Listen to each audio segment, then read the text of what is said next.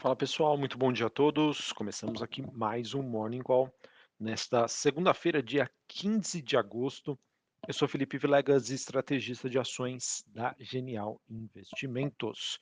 Bom, pessoal, infelizmente nesta segunda-feira os ativos de risco estão abrindo a semana em um tom um pouco mais negativo e esse movimento acaba sendo influenciado após a divulgação dos dados de atividade econômica referente ao mês de julho na China e que surpreenderam negativamente as expectativas dos investidores.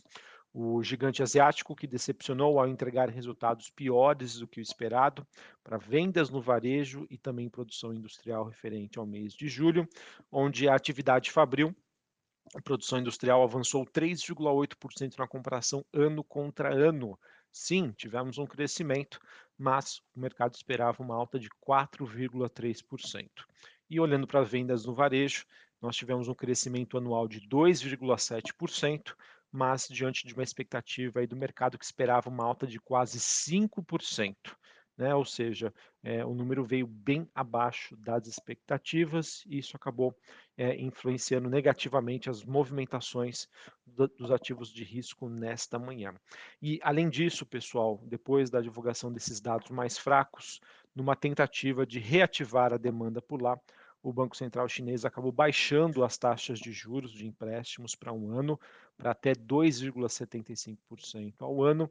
Esse movimento que não era esperado pelo mercado, então mostra aí de certa maneira uma preocupação é, por parte do governo chinês, do Banco Central chinês, em tentar estimular a economia por lá, que está sendo fortemente impactada pela crise imobiliária e também pela política de caso zero de Covid-19. E assim, pessoal, ainda acredito que é bastante cedo para a gente é, ter uma maior certeza em relação a uma possível mudança de tendência que a gente vem observando aí para os ativos de risco, que vem se recuperando fortemente nas últimas semanas, mas acredito eu que esse número que hoje foi divulgado pela China eh, deve elevar né, a preocupação do mercado, dos investidores, e obviamente está também me preocupando em relação ao risco de uma recessão global. Falando em recessão, a gente também teve, é, olhando aí para a zona do euro, o risco de uma recessão por lá que atingiu o nível mais alto desde novembro de 2020. Isso acaba sendo influenciado devido à escassez de energia lá, o que acaba pressionando ainda mais a inflação, que já está em níveis recordes, e foi divulgado recentemente uma pesquisa feita pela Bloomberg que apontou que ah, há uma expectativa de redução das atividades lá nos dois próximos trimestres, eh, e essa probabilidade passou de 45% para 60%, tá? por conta do problema que a Europa vem vivendo principalmente relacionada à questão inflacionária. E falando em inflação, né, a gente tem aí que a mesma segue dentro do radar dos investidores para essa semana. Teremos durante uh, essa semana aí dados sobre a inflação no Reino Unido. Espera-se uma alta anual de 9,8%, comparando os, os dados referentes ao mês de julho deste ano contra julho do ano passado. Esse que seria o maior ritmo em quatro décadas, né? ou seja, 40 anos. Também vai ser divulgado nessa semana a inflação é, ao consumidor no Japão e também no Canadá. É, falando um pouquinho sobre os destaques dessa semana, pessoal, a gente tem praticamente aí o encerramento da temporada de balanços é, nos Estados Unidos e também aqui no Brasil. Lá nos Estados Unidos a gente tem BHP, é, Walmart, a Target, a Tencent divulgando os seus números. É, nessa semana ainda nós teremos na quarta-feira a ata né, do FONC, Comitê de Política Monetária nos Estados Unidos, inflação no Reino Unido e vendas no varejo nos Estados Unidos. E na quinta-feira, é, nos Estados Unidos, vendas de casas existentes, pedidos iniciais de seguro-desemprego uh, e, além disso, o discurso aí de alguns dirigentes do Fed, Banco Central norte-americano. É, falando aqui sobre o Brasil para hoje, né? Acho que é, nós teremos hoje aí a data limite para divulgação né, dos resultados referentes ao segundo trimestre de 2022. Então a gente fecha é, essa temporada com Aliar, Caixa Seguradora, Caixa Seguridade, Cruzeiro do Sul, DOTS, Espaço Laser, Even, Get Ninjas, IB Brasil, Itaúsa, Melius, Multilaser, é, o Nubank, Redditor, Vibra e a Edux. Todas essas empresas divulgam seus dados hoje após o fechamento do mercado. Acabei não comentando, pessoal, mas só para passar para vocês aqui as movimentações do dia, nós tivemos Xangai na China no 0 a 0, Hong Kong queda de 0,67, a bolsa japonesa subindo 1,14. Na Europa, Londres caindo 0,11, Paris que é alta de 0,16 e a bolsa de Frankfurt na Alemanha alta de 0,08. S&P Dow Jones caindo 0,5%, Nasdaq caindo 0,38%, o VIX, que é aquele índice do medo, está na, na, no patamar dos 21 pontos, um patamar bastante tranquilo, mas nós temos uma alta hoje de mais de 7%, mostrando que sim, esses números relacionados à China estão fazendo a diferença e estão trazendo aí mais volatilidade para o mercado.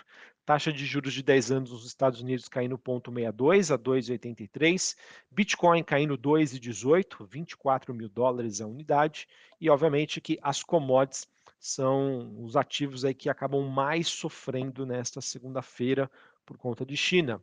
O petróleo negociado em Nova York, o WTI, caindo quase 5%, ele que volta a ser negociado ali na faixa dos 88 dólares o barril. O cobre recua na Bolsa de Londres, 2,78, níquel caindo 5,15 e o minério de ferro na China também aí teve um dia negativo. Tá? Então essas são as movimentações que nós temos para esta é, segunda-feira. E para a gente encerrar aqui, pessoal, falando sobre o noticiário corporativo, é, além de, da temporada de balanço que segue no radar, nós tivemos algumas atualizações. É, a última delas é que na, na última sexta-feira a gente teve a Bloomberg trazendo aí, de acordo com fontes, de que a empresa de resseguros IRB estaria preparando uma oferta subsequente de ações com o objetivo de, de levantar cerca de um bilhão de reais. É, isso, pessoal, de certa maneira já era esperado pelo mercado, dado que a empresa estava tendo né, prejuízos consequentes, recorrentes, na verdade, e que para seguir a, a questão da legislação, né, que é imposta pela SUSEP, mais cedo ou mais tarde ela precisaria fazer uma captação, então parece que isso já está sendo estruturado é, e que deve acontecer nos próximos 30 dias, de acordo com a Bloomberg, tá? Uma captação, um follow-on, emissão de novas ações de 1 bilhão de reais pela IRB. É, e, obviamente, pessoal, sempre que esse movimento acontece, ele acaba trazendo um impacto negativo para as ações aí da empresa. Vamos acompanhar como esse movimento vai acontecer olhando para a IRB. É, a gente também teve a Petro Recôncavo, empresa de exploração é, de petróleo, ela que vai pleitar aí, uma redução de royalties para 5%. A Petro Recôncavo, Petro Recôncavo perdão, que está tentando aí reduzir os royalties de, de, da exploração de petróleo dos seus campos e das suas subsidiárias aí ao mínimo legal permitido, segundo os critérios aí da ANP. 51 concessões da companhia estão elegíveis para essa redução. Lembrando que isso, se isso acontecer, é menos custo para a companhia, que pode ser positivo. E a gente também teve uma matéria que foi divulgada no final de semana no Brasil Journal, mostrando que a Esquadra Investimentos, um dos fundos de investimentos aí mais é, respeitados e conhecidos pelo mercado, ela disse que sim, bolsa brasileira está barata, ela que voltou aí a aproveitar para fazer compras em Mercado Livre e XP e reduziu as suas posições vendidas em IRB, Nubank e Aeres, depois aí da, da, das movimentações recentes. Beleza, pessoal? Então vamos acompanhar. Acredito que essas são as principais notícias para essa segunda-feira. Digamos que poucas novidades, mas infelizmente, quando a gente olha, né, uma forte movimentação que aconteceu nas últimas semanas e esse noticiário mais negativo envolvendo China é o que acaba dando aí o rumo para esta segunda-feira. Um abraço a todos, uma ótima segunda, uma ótima, um ótimo início de semana para vocês e até mais. Valeu!